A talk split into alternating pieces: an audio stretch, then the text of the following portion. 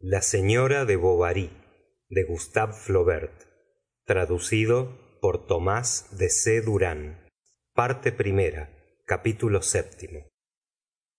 Algunas veces pensaba que aquellos eran no obstante los más felices días de su vida.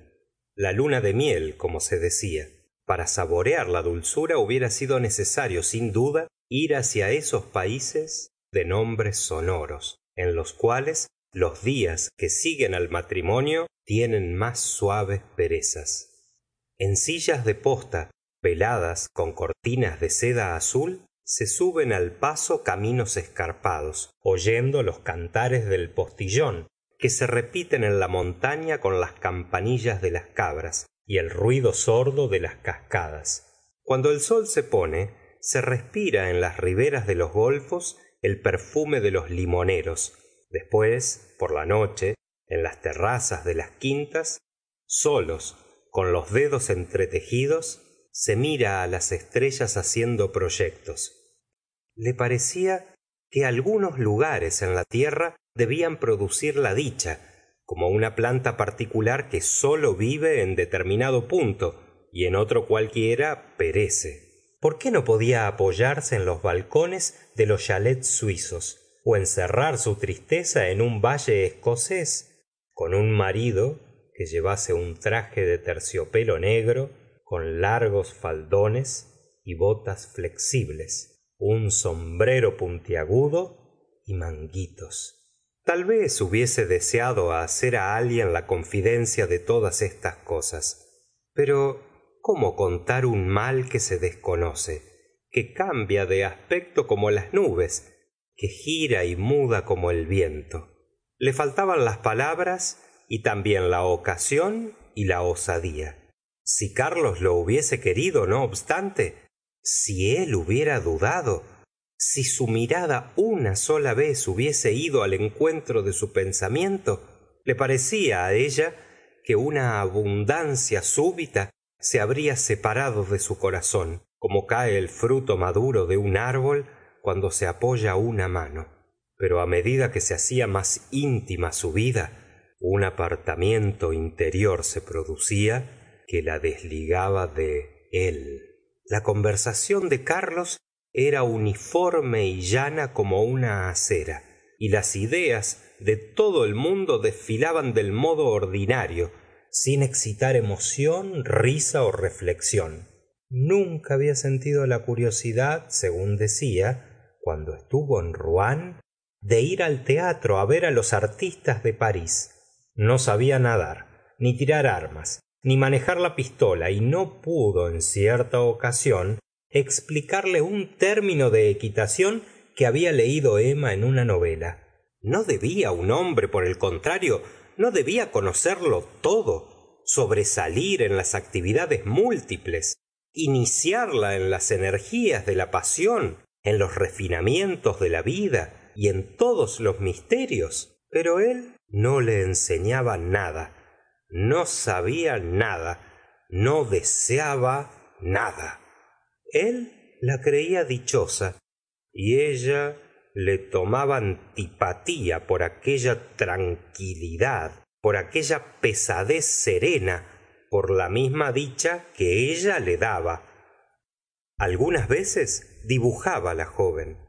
Y era para carlos una gran diversión permanecer allí de pie mirándola inclinada sobre el cartón entornando los ojos para ver mejor su obra haciendo con el pulgar bolitas de pan.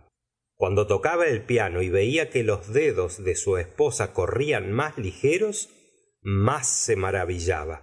Atacaba emma las teclas con seguridad y recorría todas las octavas sin interrupción. Así sacudido por ella el viejo instrumento cuyas cuerdas rozaba se oía hasta el otro extremo del pueblo si la ventana estaba abierta y muchas veces el escribiente del alguacil que pasaba por la carretera sin nada la cabeza se detenía escuchar con las hojas de papel en la mano. Por lo demás emma sabía llevar su casa. Enviaba los enfermos las cuentas de las visitas en cartas muy bien redactadas que desvanecían la mala impresión que pudiera producir la factura. Cuando algún domingo tenían invitados comer encontraba el medio de presentar un plato delicado. Se entretenía en poner sobre hojas de parra pirámides de ciruelas claudias. Servia en platos los moldes de confituras y hasta hablaba de comprar un servicio de enjuagues para la boca todo esto valía mucha consideración para bovary. Carlos acabó por estimarse más porque poseía una mujer semejante. Enseñaba con orgullo en la sala dos pequeños croquis hechos por ella al lápiz que había hecho poner en cuadros muy anchos y suspender en la pared con cordones azules. Al salir de misa se le veía en su puerta luciendo unas bonitas zapatillas de cañamazo. Volvía tarde á las diez muchas veces media noche pedía entonces la comida y como la criada estaba acostada le servía emma.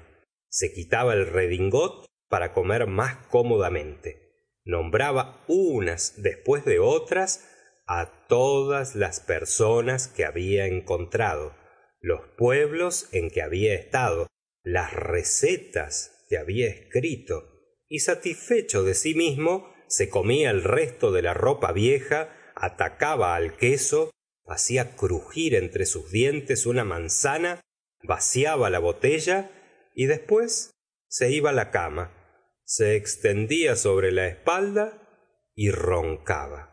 Como por mucho tiempo estuvo acostumbrado al gorro de algodón el pañuelo de seda no se le sujetaba la cabeza y por la mañana los cabellos le caían mezclados por la cara y blanqueados por la pelusilla de la almohada cuyos cordones se desataban durante la noche. Llevaba siempre zapatos recios que en el cuello del pie tenían unas solapas que se doblaban por los tobillos mientras que el resto del empeine seguía en línea recta extendido como un pie de palo. El decía que aquello era muy bueno para el campo. Su madre le aprobaba esta economía porque como en otro tiempo solía ir verle cuando en su casa se había originado alguna violenta tempestad con su marido. Y no obstante madame bovary madre parecía prevenida contra su nuera. Le suponía una manera de ser demasiado elevada para su posición de fortuna la leña el azúcar y la luz corrían como en una gran casa y la cantidad de carbón que se gastaba en la cocina habría bastado para veinticinco platos. Le arreglaba la ropa en los armarios y le enseñaba á vigilar al carnicero cuando le traía la carne. Emma recibía las lecciones madame bovary las prodigaba y las palabras mi hija y mi madre se cambiaban durante todo el día acompañadas de un apenas perceptible estreñimiento de labios lanzando una y otra palabras dulces con voz temblorosa de cólera. En tiempo de madame dubuc la madre sabía que era ella la preferida pero ahora el amor de carlos por emma le parecía una deserción de su ternura una invasión sobre aquello que le pertenecía y observaba la dicha de su hijo con un silencio triste como el arruinado que mira través de las ventanas gentes sentadas la mesa en su antigua casa. A modo de recuerdos le recordaba sus penas y sus sacrificios y los comparaba los descuidos de emma y concluía diciendo que no era razonable adorarla de un modo tan exclusivo. Carlos no sabía qué contestar. Respetaba su madre y amaba infinitamente su mujer. Consideraba el juicio de una infalible y no obstante encontraba la otra irreprochable. Cuando madame bovary se iba él intentaba hacer tímidamente y en los mismos términos una ó dos de las más anodinas observaciones de las que había oído su madre. Pero emma le probaba con una palabra que no tenía razón y le enviaba cuidar sus enfermos. Llegó un momento que quiso entregarse al amor según las teorías que ella le parecían buenas. La luz de la luna en el jardín le recitaba todas las rimas apasionadas que sabía de memoria y le cantaba suspirando adagios melancólicos pero notaba que después se quedaba ella tan tranquila como antes y carlos ni más enamorado ni más emocionado cuando de este modo hubo golpeado el acero sobre el corazón de su esposo sin hacer brotar una chispa incapaz por completo de comprender lo que ella tampoco experimentaba y de igual modo incapaz de creer en todo aquello que no se manifestase por formas convenidas se persuadió emma que la pasión de carlos no tenía nada de exorbitante. Sus expansiones eran regulares besaba ciertas horas era una costumbre entre las otras y como un postre previsto de antemano después de la monotonía de la comida.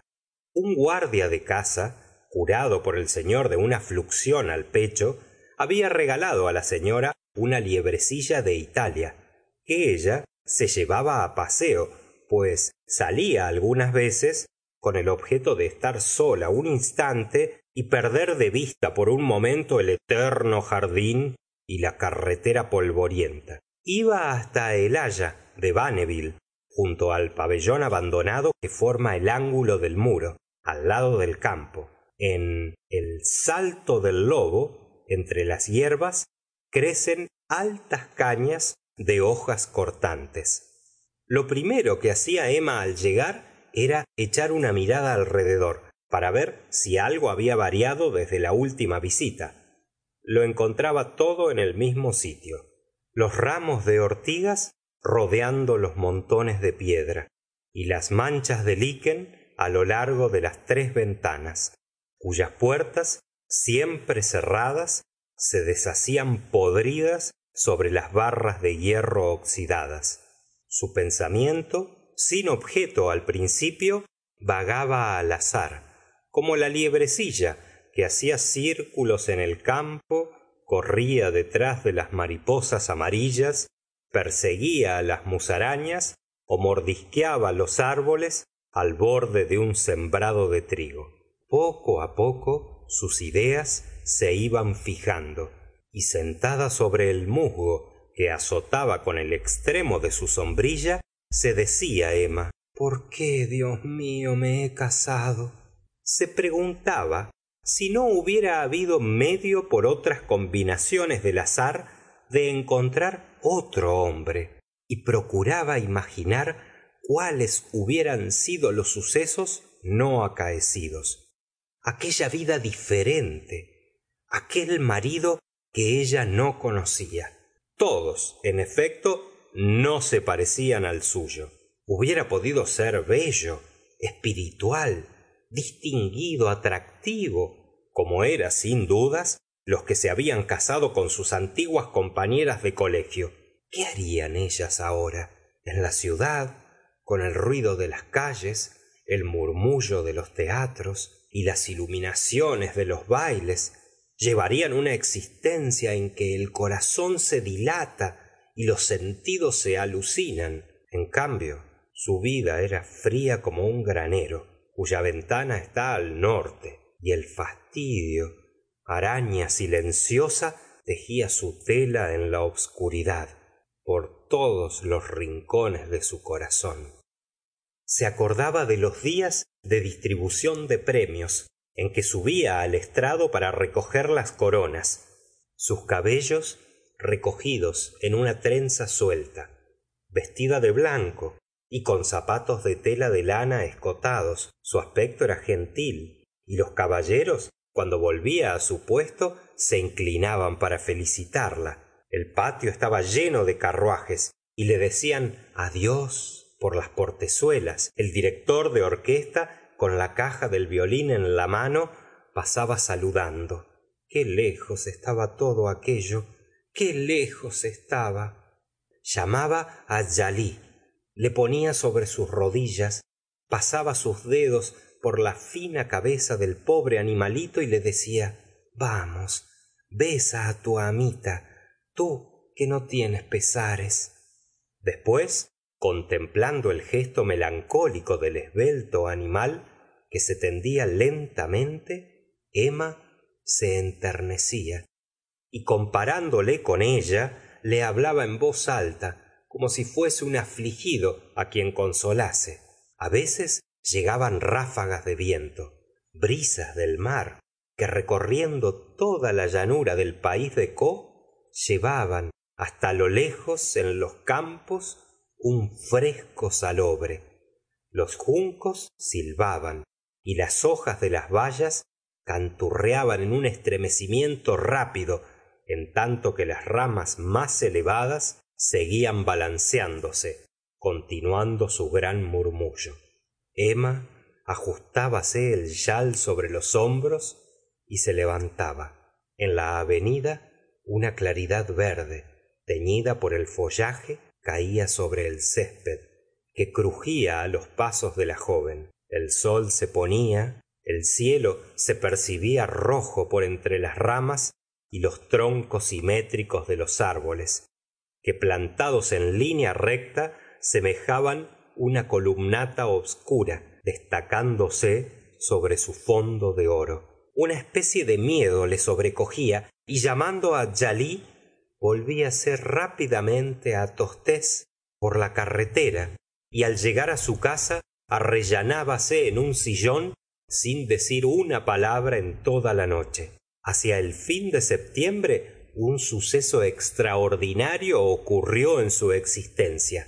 Recibió una invitación para ir la vaubyessard casa del marqués de andervilliers. El marqués que había sido secretario de estado en tiempo de la restauración pretendía entrar de nuevo en la vida política y preparaba muy de antemano su candidatura de diputado. Durante el invierno hacía gran distribución de leña y en el consejo general reclamaba siempre con exaltación carreteras para su distrito.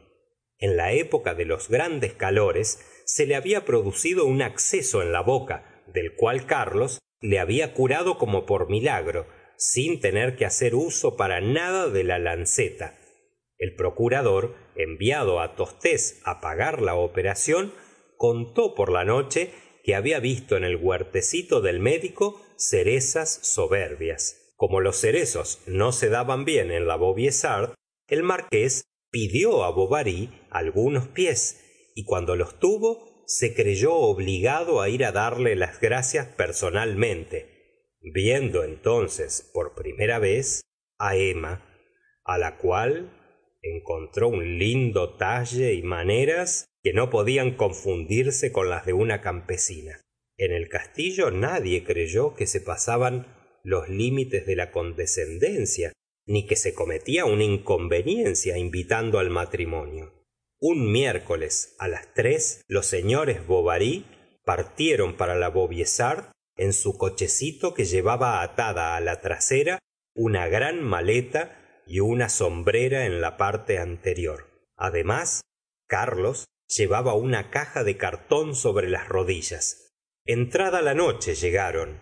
Cuando en el parque comenzaban encender las antorchas con el objeto de alumbrar los coches